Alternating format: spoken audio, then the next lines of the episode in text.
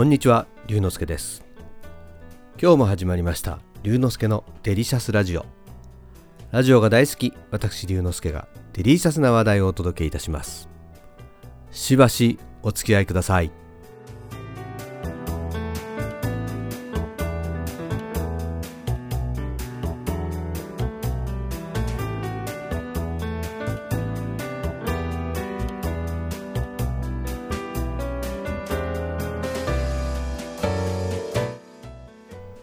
今日は先週こちらで予告をしておりました生放送の報告をさせていただきたいと思います。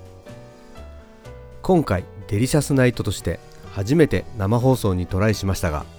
大きなハプニングもなく無事生放送を楽しむことができました。サリーさん殿下と3人でいつも通りの楽しいトークをお届けできたのではと大変満足しております。僕としては今回メインパーソナリティを担当したのでモニターに表示される時計の表示を見ながら話す内容を調整したりメンバーにアイコンタクトを送ったりなかなかスリルがありました。ガラス張りのスタジオからは外を通る人の姿も見えるのでいつもの収録とは違った雰囲気を楽しむことができました。今回の放送もいつもの YouTube、 note でアーカイブを掲載しておりますのでぜひそちらもお楽しみください。そして番組の中では読み上げることができなかったのですがたくさんの方から X などでコメントやいいねをいただきました。ありがとうございます。リアルタイムでメッセージをいただけるのは生放送の醍醐味なので次に生放送するときにはメッセージを読む時間も設けたいと思います。いきなり次の話が出てきましたが放送中にも生放送があまりにも楽しすぎて次はいつやるって話になりました。話の流れでは6ヶ月ぐらい先ですかねって話になりましたが放送後の焼き鳥屋さんで行われたデリシャスナイト恒例の反省しない反省会では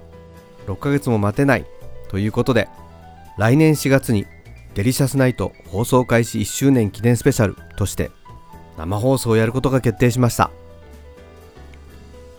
放送日時が決まったらまた番組で報告しますのでお楽しみに。今回初めて自分たちの番組で生放送を経験してみてラジオがもっと大好きになりました。これからもラジオディレクターとラジオパーソナリティ二刀流で頑張っていきたいと思います。活動に関してはこちらのデリシャスラジオでも逐次報告いたしますのでよろしくお願いいたします。